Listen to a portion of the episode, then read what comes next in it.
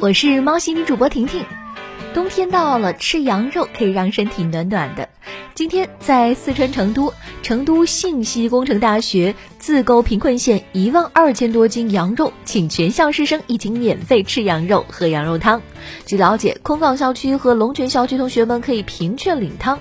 网友们纷纷表示：“别人家的学校食堂呀！”对此，校方接受采访时表示，以购代捐方式从美姑县购买。马上过年了，有点新气象，全校师生都发票了，分批次，争取在放假之前让每个学生都喝上。根据媒体报道，日本相机影像器材工业协会预计，二零一九年全球数码相机出货量或下降百分之二十，至一千五百万部左右，只有二零一零年顶峰时的约八分之一。受到摄像头性能提高之后的智能手机的挤压，各数码相机企业的业绩均不容乐观。目前搭载多个摄像头的智能手机占比呢，已经达到了七成，预计二零二三年将会达到九成以上。手机满足拍照需求之后，你还会选择购买数码相机吗？现如今啊，很多人都喜欢用不粘锅来炒菜，那哪一种不粘锅效果更好呢？根据测评。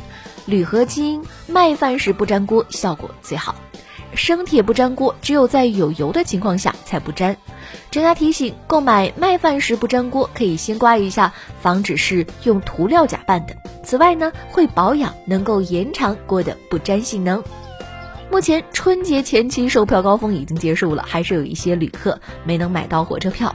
铁路部门提醒，没有买到票的旅客也不是完全没有机会，可以到幺二三零六来候补。那什么时候候补成功的几率更大呢？根据铁路部门的统计，春运火车票预售开始以来，每天已发列车车票候补兑现率超过了七成。业内人士提醒，候补车票很重要，晚上抢到退票的概率更大哟。